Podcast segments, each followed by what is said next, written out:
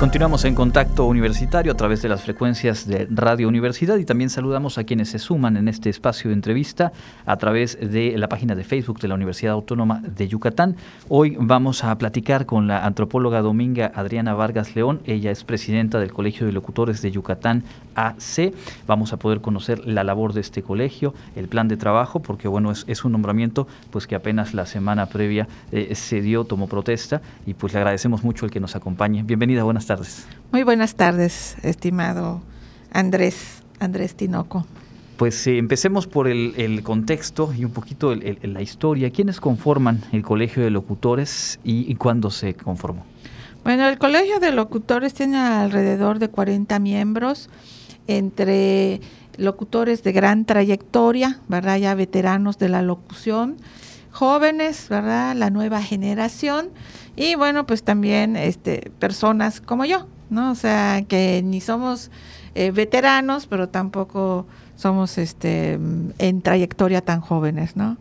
Entonces, bueno, y todos son locutores, ya sean certificados o bien locutores que están activos, que ya no tienen certificación porque la SEP dejó de dar la certificación, pero que están trabajando en forma activa, ya sea en la radio, en la televisión, en las redes sociales o bien, ¿verdad? Como conductores de programas, ¿no? Porque pues mucha gente piensa que solo es locutor aquel que está frente a un micrófono, sea en la radio o en la televisión. Pero ahora con la tecnología, el espectro, ¿verdad?, del trabajo del locutor se amplía, ¿no?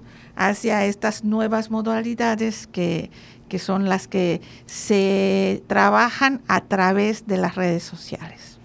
Eh, correcto. Eh, tengo entendido que en 2018 es que se conformó el, colegio y ha venido trabajando a partir de ese momento. Sí, en 2018 el colegio de este, locutores comenzó a hacer la labor, ¿verdad? A convocar a los compañeros que estaban interesados en hacer un cuerpo colegiado porque muchas personas preguntan, creen que en el colegio de locutores damos clases y preguntan por las inscripciones para tomar clases de locución. Entonces vale la pena aclarar que hace referencia, a lo que hace referencia es a que funcionamos como un cuerpo colegiado. Esto quiere decir como una mesa redonda.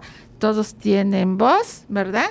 Y todos los que están dentro de la dirección, este, voto, ¿no? O sea, tomamos el, nos tomamos el trabajo de hacer asambleas para someter a la asamblea estos proyectos, ¿no?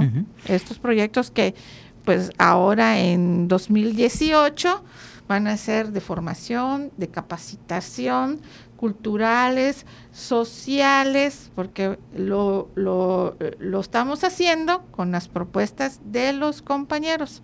Estuvimos pues un buen tiempo a resguardo por la pandemia, ¿no? Entonces, al retomar el proyecto del Colegio de, de Locutores, pues se acercaron muchos compañeros con sus proyectos, ¿no? Entonces, con todo eso, estamos haciendo un programa de trabajo es un abanico amplio de, diferentes eh, espacios y acciones con las cuales eh, desarrollar la labor del colegio, específicamente en, lo que tiene que ver con, esa capacitación. ¿De qué manera se ha trabajado y qué es lo que visualizan en este plan de trabajo? Manejo eh, o formación o capacitación de TICs, ¿verdad? De los temas históricos de la localidad, por ejemplo, o sea, por ejemplo, eh, eh, constantemente tenemos que hablar de las fechas importantes, de las efemérides, como ahora lo fue, ¿verdad? La independencia de México, ¿no? Entonces, bueno, vamos a ampliar nuestro espectro en materia de formación, de capacitación, hacia aquellos temas que sabemos que cotidianamente se manejan o hacia aquellos temas que son nuevos, ¿verdad? Y que necesitamos también manejarlos, conocerlos, aprenderlos para aplicarlos día con día en nuestro trabajo. ¿Quiénes imparten estas capacitaciones? ¿Quiénes fungen como, como facilitadores? Eh, finalmente un cuerpo colegiado pues tiene justo en su interior y seguramente desde el exterior esa posibilidad de construir alianzas para poder fortalecer la labor, en este caso del gremio. Estamos en esa labor, ¿verdad?, de eh, firmar convenios con diversas universidades para que nos ayuden con el proyecto, ¿verdad?, de formación y de capacitación y conforme vaya eh, pasando el tiempo vamos a ir haciendo los anuncios correspondientes, ¿no? Porque después de dos años de pandemia, ¿no? O sea, y de estar inactivos dos años, pues muchos proyectos también se quedaron en el tintero. Vamos a retomar ¿verdad? Por ejemplo, el tema de la certificación, que es un tema que le importa mucho a los compañeros y se va a retomar a petición de los propios compañeros que tienen interés en que se haga la certificación. Y aquí en la alma mater de la UADI, pues eh, hemos recurrido a ella para que nos ayuden, entonces estamos en ese trabajo. Vamos a publicar también un libro, ¿verdad? Con eh, la trayectoria, nombre, de los locutores, fotografía, evidencia, ¿verdad? Visual, para que quede ese testimonio a la sociedad y a la comunidad de quiénes son los locutores, ¿verdad? Eh, en Yucatán, ¿no? Estamos platicando con la antropóloga Dominga Adriana Vargas León, presidenta del Colegio de Locutores de Yucatán, quien justamente el pasado 14 de septiembre, en el marco de la conmemoración del Día del Nacional del Locutor, pues eh, rindió protesta como, como presidenta del colegio. Eh, ¿Quiénes la acompañan en esta, en esta directiva? Bueno, en esta directiva está la compañera en prensa Norma Méndez, ¿verdad? Que trabaja aquí en esta casa de estudios.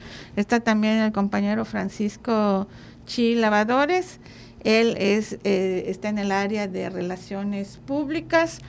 Está el compañero Jorge Aguilar y Aguilar, que es el secretario de Honor y Justicia.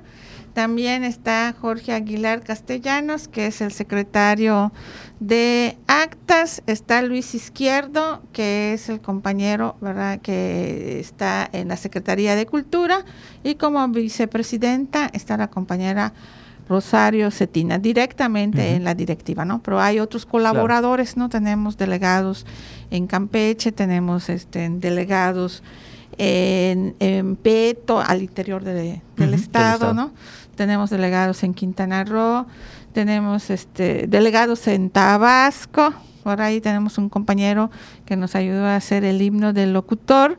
Entonces el 28 de diciembre vamos a presentar ya el himno del locutor musicalizado, ¿no? Porque la letra ya estaba lista desde la anterior administración, pero vino la pandemia y ya tuvimos que detenernos porque ya no podíamos salir, ¿no? Ya, y no solamente no podíamos salir, todo el mundo estaba parado, ya no pudimos, pudimos continuar con ese trabajo, ahora lo vamos a retomar y vamos a terminar el trabajo del himno del locutor, que un compañero que es locutor y músico, ¿verdad? Realizó.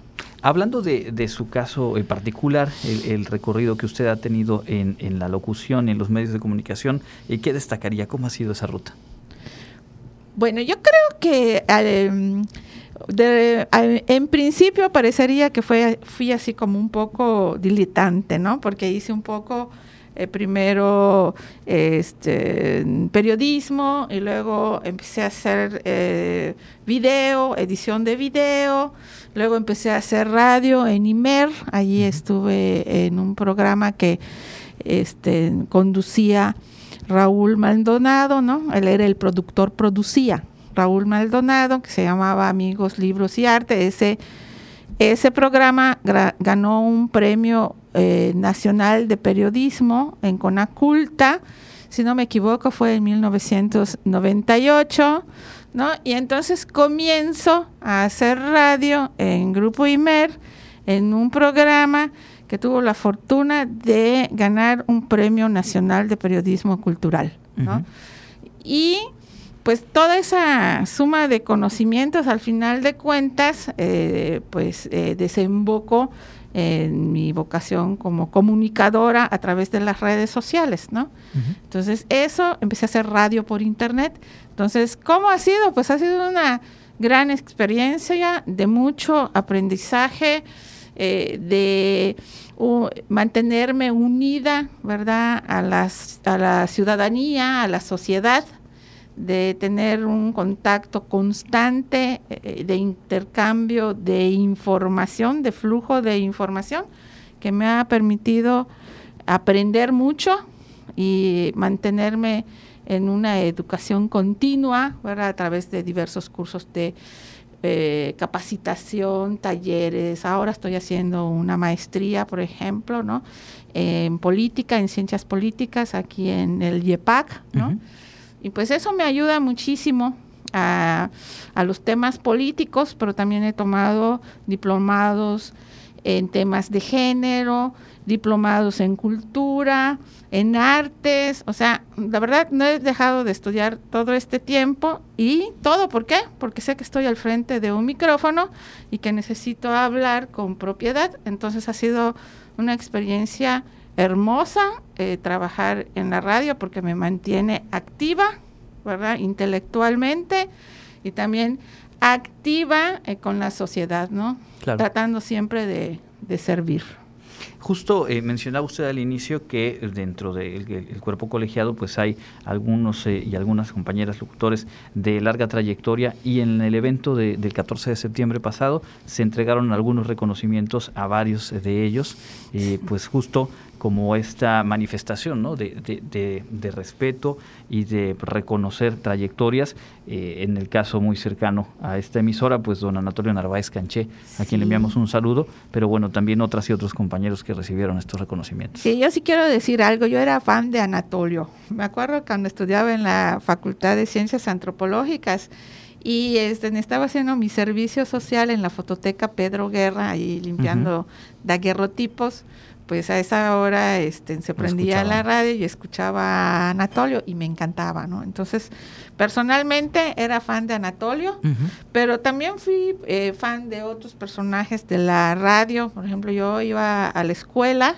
escuchando a Arcadio en la radio, ¿verdad? Arcadio Juchín Asensio.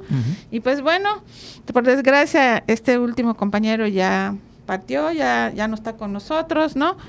Pero eh, pues hay otros que todavía están. Mi abuela escuchaba la hora del frijol con puerco, por ejemplo, ¿no? Y entonces, pues crecí así y, y ahora escuchando radio, entonces ahora este, tuvimos el gusto de reconocer, por ejemplo, a, a Álvaro Echano Villamil, a Nancy Canché Castro, a Jorge Canules Camilla, a Emilio Moller Bausá, a Anatolio Narváez, ¿no?